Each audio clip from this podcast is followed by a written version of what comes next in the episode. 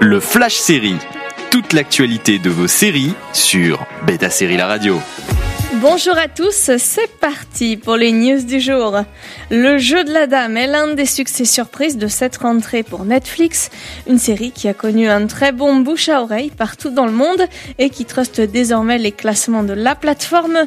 Mais saviez-vous que cette adaptation du roman de Walter Tevis a failli être un film? C'est le défunt S. Ledger qui voulait en faire son premier long métrage en tant que réalisateur avant qu'il ne meure tragiquement d'une overdose.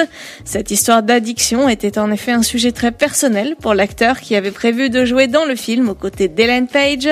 Alan Scott, qui devait se charger d'écrire cette adaptation, est désormais le co-créateur de la série Netflix à succès. La boucle est bouclée.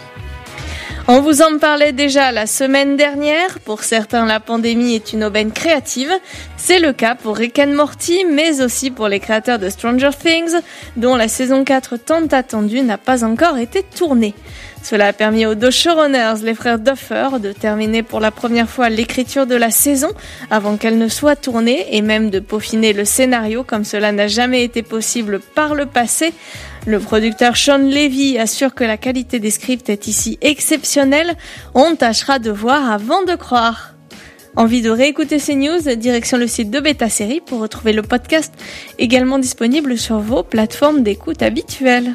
Toute l'actualité de vos séries sur Beta Série La Radio.